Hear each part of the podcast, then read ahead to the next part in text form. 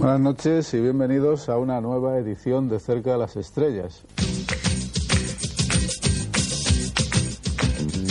Bienvenidos a Cerca de las Estrellas, una mirada atrás hacia la historia de la NBA. Presenta y dirige Luis Vázquez Jordan.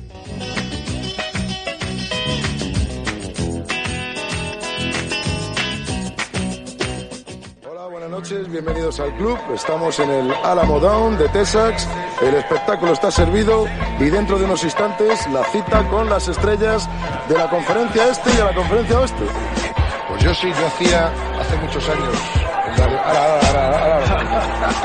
Michael Jordan, atención, el vuelo va a despegar. Guayater, Scotty, Y se pone por delante. y se pone por delante. Qué barbaridad. Ahí está, se va espera, espera que la lanza.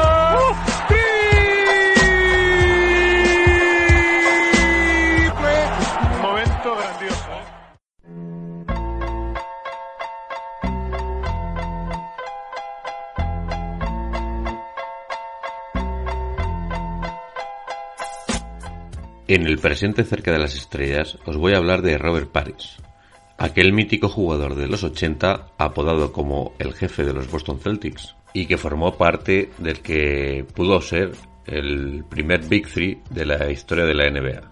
Robert Paris eh, nació el, un 30 de agosto de 1953 en Luisiana y como os dije antes sí, fue apodado como el jefe, un apodo que le puso Cedric Maxwell y que le acompañó a lo largo de sus 21 temporadas como jugador de la NBA.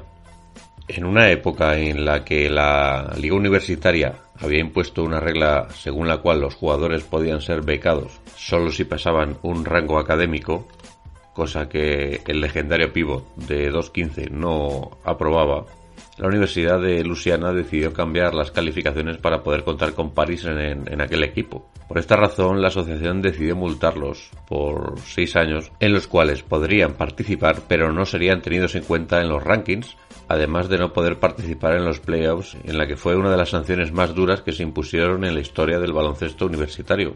Como consecuencia de esto, Robert París no fue tan reconocido como lo mereció. En cuatro años con los Giants de Centenary, tuvo un récord de 87 victorias y 21 derrotas, y una media de 21 puntos y 17 rebotes, números increíbles que no aparecen ni siquiera en las estadísticas de la liga universitaria por, por razón de aquella sanción. Sin embargo, a pesar de que hubo oportunidad de ser traspasado a una universidad donde pudiera tener mejor impresión por parte de los ojeadores, Robert Paris decidió no ser nunca traspasado de, de su equipo universitario. Ya en el draft de 1976, los Warriors lo seleccionaron en la octava posición de la primera ronda y durante cuatro años sufrió una reconstrucción que parecía no tener fin, encontrándose con la que para él fue la persona más arrogante que conoció, Rick Berry, y con un mal ambiente en aquel vestuario de los Warriors que sumado con la falta de resultados le hacía no estar nada cómodo en, en la bahía. Y entonces llegó uno de los traspasos más importantes de la historia de los Boston Celtics. Red Auerbach, eh, poseedor de la primera selección del draft de 1980, tenía claro que Kevin McHale era su jugador favorito entre los disponibles en aquel draft. Sin embargo, creía que el primer pick era demasiado alto como para escogerlo. Por tanto, envió a los Warriors esa primera elección junto a la decimotercera a cambio de los derechos del tercer pick con el cual elegiría a Kevin McHale y se llevaría a, a nuestro protagonista de hoy, al jefe, a Robert Paris. El inicio en los Celtics, como en todas las grandes historias, fue duro y agotador. Siendo dirigidos por Bill Fitz, su primer campeonato como Celtic fue todo un infierno. Correr hasta el cansancio, entrenamientos agotadores, pero tiempo después el propio Paris confesó que aquello el infernal, aquella infernal preparación pudo ser parte de que años después pu- pudiera prolongar su carrera, una carrera que se extendió a, lo largo de 21 temporadas, siendo Paris el jugador más longevo en consagrarse campeón de la NBA, un título aquel que ganó con los Chicago Bulls en el año 97 y teniendo ya 43 años de edad. Cuando se encontró con Larry Bird, temía que el líder del equipo fuera tan arrogante como Rick Berry lo era en los Warriors. Nada más alejado de la realidad. Larry Bird era el trabajador duro, motivador y emblema del equipo sin ser egoísta y tratando de tenerlos a todos en la misma página. Aquel año había nacido el primer Big Three de la historia de la NBA y la primera temporada era inmejorable para los Celtics. Arrasaron con el mejor récord de la liga, 62-20, y los números de Paris eran 18,9 puntos, 9 rebotes y 2,6 tapones. Llegaron hasta las finales de la NBA tras eliminar a los Bulls y a los Sixers para medirse con los todopoderosos Houston Rockets. Era aquella una época donde cada equipo necesitaba a un pívot dominante y los Rockets contaban con el gran Moses Malone. El trabajo de Paris, especialmente en defensa, era muy importante y lo hizo lo hizo muy bien. Hizo promediar 6 puntos menos de media a Malone y el resultado fue el esperado. Los Celtics vencían a Houston por 4-2 y levantaban un nuevo título en la historia de la franquicia. Si bien su primera temporada como Celtic fue muy buena, en el segundo año sacó lo mejor de su repertorio y tuvo el mejor año de su, de su larga carrera, anotando 20 puntos de media, exactamente 19,9, capturando 10,8 rebotes y poniendo 2,4 tapones por partido. Terminó quinto en la votación por el MVP de la temporada, sin embargo la lesión de Nate Archibald y unos duros eh, Sixers acabaron con la temporada en Boston. Ya para la temporada 82-83, los Celtics eh, caían barridos ante los Milwaukee Bucks y la era de Bill Fitz llegaba a su final por la deteriorada relación que llevaba con los veteranos del equipo. Era el momento para Casey Jones, un hombre tranquilo pero trabajador y serio, que al ser asistente de Fitz había llevado una gran relación con los jugadores. La primera temporada de Jones en, en el banquillo fue fenomenal, con el mejor récord de la liga y dejando atrás a los Bucks en las finales de conferencia este, llegaba el momento que la historia estaba esperando. Magic, Karim y Los Ángeles Lakers enfrente.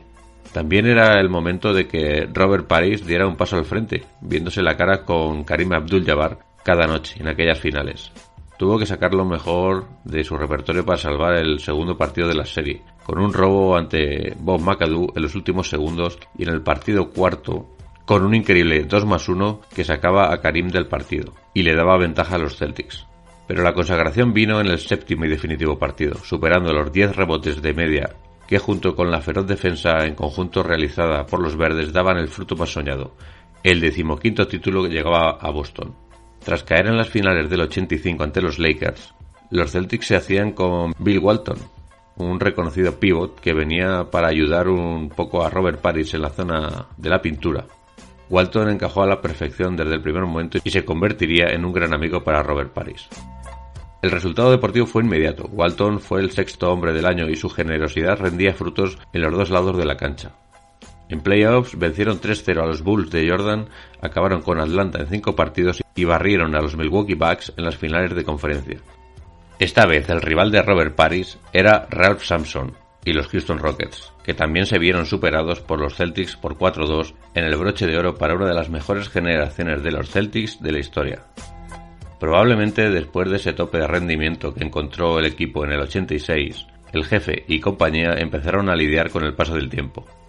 Las lesiones empezaban a acechar constantemente a Larry Bird, Kevin McHale, a Danny Ainge y a Bill Walton. Además, la muerte de Len Bias y más adelante de Reggie Lewis cortó el proceso para que los Celtics siguieran en la cima. Aún así, el equipo logró heroicos triunfos en playoffs ante Detroit, Indiana o Atlanta, pero el fin de la era llegaba cuando en 1992 Larry Bird cerraba su carrera como jugador y Kevin McHale le seguía los pasos en el 93. Así pues, como el último miembro de aquel Big Three, Robert Paris tuvo su última temporada en Boston promediando 11,7 puntos, capturando 7 rebotes en 26 minutos de, de juego. Aquella última temporada en Boston acabó con la eliminación del equipo ante los Charlotte Hornets. Con 41 años y tras 18 temporadas a la espalda, todos pensaban que era el momento en el que Robert Paris anunciaría su retirada sin embargo, el jefe sorprendió a todos jugando dos años más en los Charlotte Hornets y poniendo el broche final a su carrera en el año 97, ganando el título de campeón con los Chicago Bulls de Michael Jordan. Y así, en aquel año, el que fue considerado el jefe de uno de los mejores equipos de la historia, Robert Paris dejaba de jugar al baloncesto tras 21 temporadas y con 43 años de edad, para ser el jugador en aquel momento más longevo en correr por las canchas de, la liga, con 18.245 puntos y 11.051 rebotes capturados, entró a la historia verde y, junto a Bird y Mahale formaron probablemente el mejor frontcourt de la historia de la franquicia. Él era Robert Paris. Él fue considerado el jefe, él fue considerado otra parte más de aquellos maravillosos Celtics de los 80. Os dejo ahora para finalizar con un audio en el que el propio Ramón Trecet analizaba la carrera de Robert Paris en un breve reportaje del mítico cerca de las estrellas de, de aquellos años.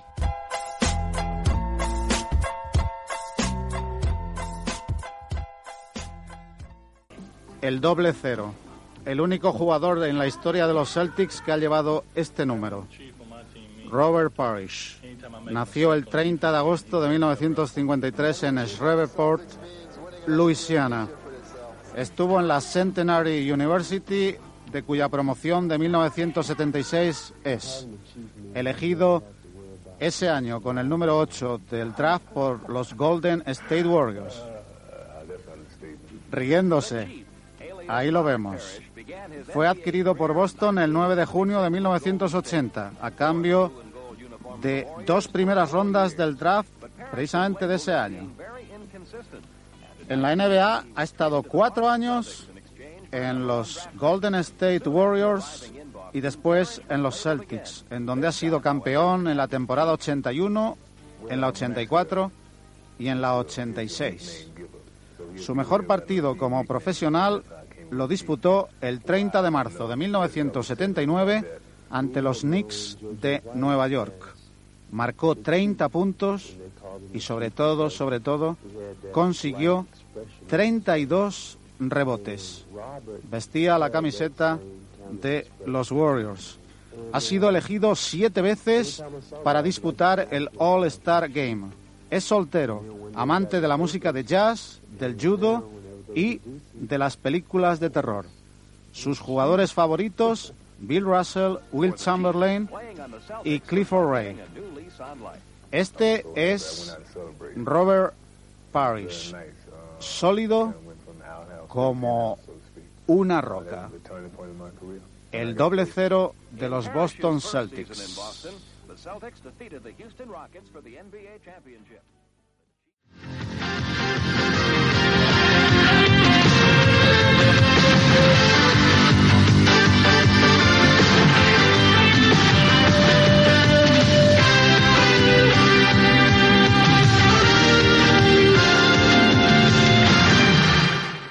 Nada más, ¿qué os puedo decir? Hasta el próximo viernes cerca de las estrellas.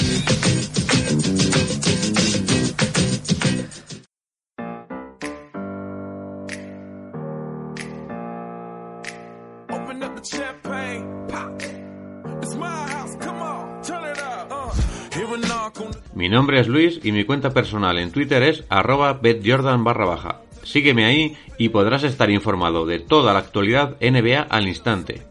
Puedes seguirme también en la cuenta de Twitter del podcast, arroba cercaestrellas barra baja, en la que aparte de la emisión semanal tendrás cada día vídeos y fotos de NBA vintage de hace años que seguro te gustarán. Recuerda también suscribirte al podcast en iBox, en Spotify, en YouTube o en la plataforma que utilices, y así te avisarán de cada nueva publicación. Y nada más, la semana que viene volveré por aquí para recordar otro personaje, equipo o momento histórico de la NBA. Hasta luego.